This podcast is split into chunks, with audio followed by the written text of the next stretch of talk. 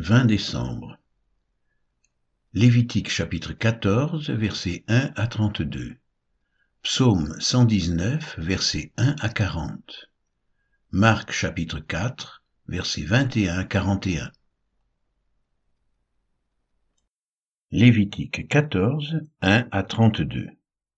L'Éternel parla à Moïse et dit, Voici quelle sera la loi sur le lépreux pour le jour de sa purification. On l'amènera devant le sacrificateur, le sacrificateur sortira du camp et il examinera le lépreux.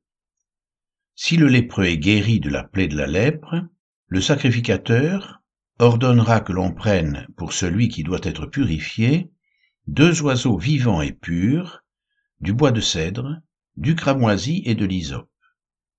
Le sacrificateur ordonnera qu'on égorge l'un des oiseaux sur un vase de terre, sur de l'eau vive. Il prendra l'oiseau vivant, le bois de cèdre, le cramoisi et l'hysope, et il les trempera avec l'oiseau vivant dans le sang de l'oiseau égorgé sur l'eau vive. Il en fera sept fois l'aspersion sur celui qui doit être purifié de la lèpre. Puis il le déclarera pur et il lâchera dans les champs l'oiseau vivant. Celui qui se purifie lavera ses vêtements, rasera tout son poil, et se baignera dans l'eau, et il sera pur. Ensuite, il pourra entrer dans le camp, mais il restera sept jours hors de sa tente. Le septième jour, il rasera tout son poil, sa tête, sa barbe, ses sourcils, il rasera tout son poil. Il lavera ses vêtements et baignera son corps dans l'eau, et il sera pur. Le huitième jour, il prendra deux agneaux sans défaut et une brebis d'un an sans défaut, trois dixièmes d'un épha de fleurs de farine en offrande pétrie à l'huile, et un log d'huile. Le sacrificateur qui fait la purification présentera l'homme qui se purifie et toutes ces choses devant l'Éternel à l'entrée de la tente d'assignation. Le sacrificateur prendra l'un des agneaux et il l'offrira en sacrifice de culpabilité avec le log d'huile. Il les agitera de côté et d'autre devant l'Éternel. Il égorgera l'agneau dans le lieu où l'on égorge les victimes expiatoires et les holocaustes, dans le lieu saint, car dans le sacrifice de culpabilité comme dans le sacrifice d'expiation, la victime est pour le sacrificateur, c'est une chose très sainte. Le sacrificateur prendra du sang de la victime de culpabilité il en mettra sur le lobe de l'oreille droite de celui qui se purifie, sur le pouce de sa main droite, et sur le gros orteil de son pied droit. Le sacrificateur prendra du log d'huile, et il en versera dans le creux de sa main gauche. Le sacrificateur trempera le doigt de sa main droite dans l'huile qui est dans le creux de sa main gauche, et il fera avec le doigt sept fois l'aspersion de l'huile devant l'Éternel. Le sacrificateur mettra de l'huile qui lui reste dans la main sur le lobe de l'oreille droite de celui qui se purifie, sur le pouce de sa main droite et sur le gros orteil de son pied droit, par-dessus le sang de la victime de culpabilité. Le sacrificateur mettra ce qui lui reste d'huile dans la main sur la tête de celui qui se purifie, et le sacrificateur fera pour lui l'expiation devant l'Éternel. Puis le sacrificateur offrira le sacrifice d'expiation, et il fera l'expiation pour celui qui se purifie de sa souillure. Ensuite, il égorgera l'holocauste, le sacrificateur offrira sur l'autel l'holocauste et l'offrande, et il fera pour cet homme l'expiation, et il sera pur. S'il est pauvre et que ses ressources soient insuffisantes, il prendra un seul agneau, qui sera offert en sacrifice de culpabilité, après avoir été agité de côté et d'autre, et avec lequel on fera pour lui l'expiation. Il prendra un seul dixième de fleurs de farine pétrie à l'huile pour l'offrande, et un log d'huile. Il prendra aussi deux tourterelles ou deux jeunes pigeons, selon ses ressources, l'un pour le sacrifice d'expiation, l'autre pour l'holocauste.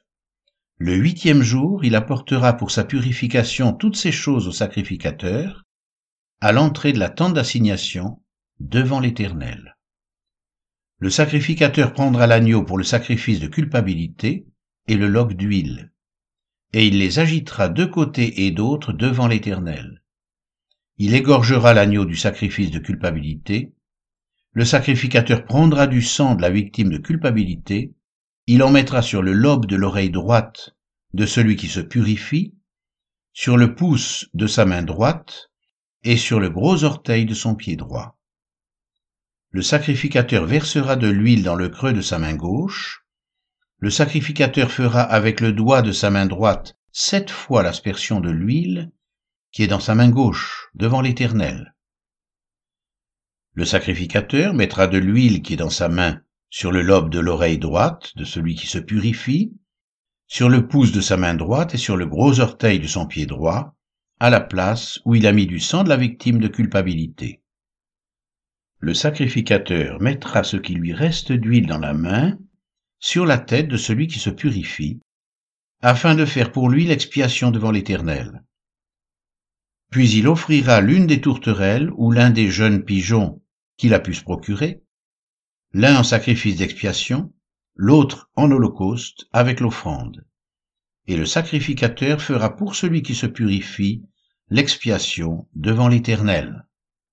Telle est la loi pour la purification de celui qui a une plaie de lèpre et dont les ressources sont insuffisantes.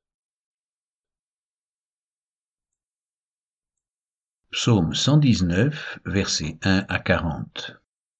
Heureux ceux qui sont intègres dans leur voie, qui marchent selon la loi de l'Éternel. Heureux ceux qui gardent ses préceptes, qui le cherchent de tout leur cœur, qui ne commettent point d'iniquité et qui marchent dans ses voies. Tu as prescrit tes ordonnances pour qu'on les observe avec soin. Puissent mes actions être bien réglées, afin que je garde tes statuts. Alors je ne rougirai point à la vue de tous tes commandements. Je te louerai dans la droiture de mon cœur en apprenant les lois de ta justice. Je veux garder tes statuts, ne m'abandonne pas entièrement. Comment le jeune homme rendra-t-il pur son sentier? En se dirigeant d'après ta parole. Je te cherche de tout mon cœur. Ne me laisse pas m'égarer loin de tes commandements. Je serre ta parole dans mon cœur, afin de ne pas pécher contre toi. Béni sois-tu, ô Éternel, enseigne-moi tes statuts. De mes lèvres j'énumère toutes les sentences de ta bouche. Je me réjouis en suivant tes préceptes, comme si je possédais tous les trésors. Je médite tes ordonnances, j'ai tes sentiers sous les yeux, je fais mes délices de tes statuts, je n'oublie point ta parole. Fais du bien ton serviteur pour que je vive et que j'observe ta parole. Ouvre mes yeux pour que je contemple les merveilles de ta loi. Je suis un étranger sur la terre, ne me cache pas tes commandements. Mon âme est brisée par le désir qui toujours la porte vers tes lois. Tu menaces les orgueilleux, ces maudits qui s'égarent loin de tes commandements. Décharge-moi de l'opprobre et du mépris, car j'observe tes préceptes. Des princes ont beau s'asseoir et parler contre moi, ton serviteur médite tes statuts. Tes préceptes font mes délices, ce sont mes conseillers. Mon âme est attachée à la poussière, rends-moi la vie selon ta parole. Je raconte mes voies et tu m'exauces, enseigne-moi tes statuts, fais-moi comprendre la voie de tes ordonnances, et je méditerai sur tes merveilles. Mon âme pleure de chagrin, Relève-moi selon ta parole, éloigne de moi la voie du mensonge, et accorde-moi la grâce de suivre ta loi. Je choisis la voie de la vérité, je place tes lois sous mes yeux, je m'attache à tes préceptes. Éternel, ne me rends point confus, je cours dans la voie de tes commandements car tu élargis mon cœur. Enseigne-moi, Éternel, la voie de tes statuts, pour que je la retienne jusqu'à la fin. Donne-moi l'intelligence pour que je garde ta loi et que je l'observe de tout mon cœur. Conduis-moi dans le sentier de tes commandements, car je l'aime. Incline mon cœur vers tes préceptes et non vers le gain. Détourne mes yeux de la vue des choses vaines, fais-moi vivre dans ta voie. Accomplis envers ton serviteur ta promesse, qui est pour ceux qui te craignent. Éloigne de moi l'opprobre que je redoute, car tes jugements sont pleins de bonté.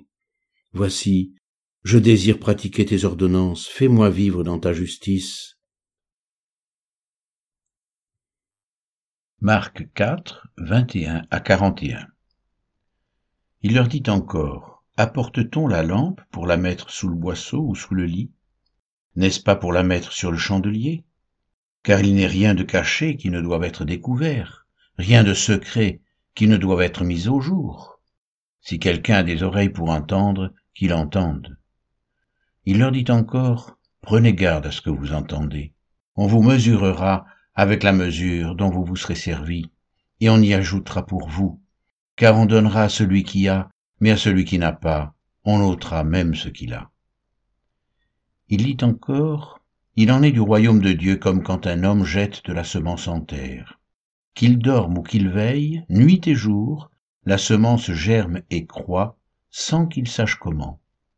La terre produit d'elle-même d'abord l'herbe, puis l'épi, puis le grain tout formé dans l'épi, et dès que le fruit est mûr, on y met la faucille, car la moisson est là.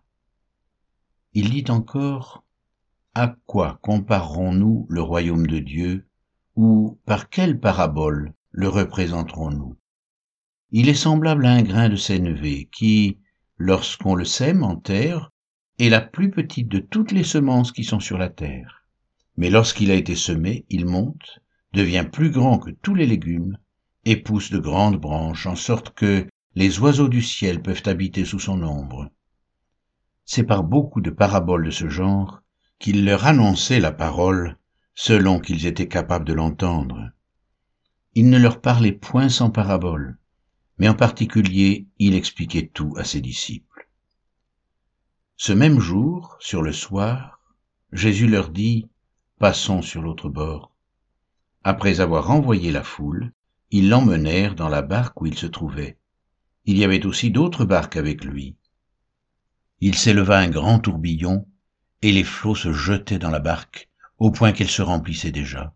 Et lui, il dormait à la poupe sur le coussin. Ils le réveillèrent et lui dirent, Maître, ne t'inquiètes-tu pas de ce que nous périssons? S'étant réveillé, il menaça le vent et dit à la mer, Silence, tais-toi.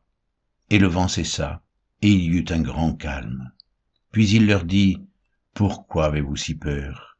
Comment n'avez-vous point de foi? Ils furent saisis d'une grande frayeur, et ils se dirent les uns aux autres, Quel est donc celui-ci à qui obéissent même le vent et la mer?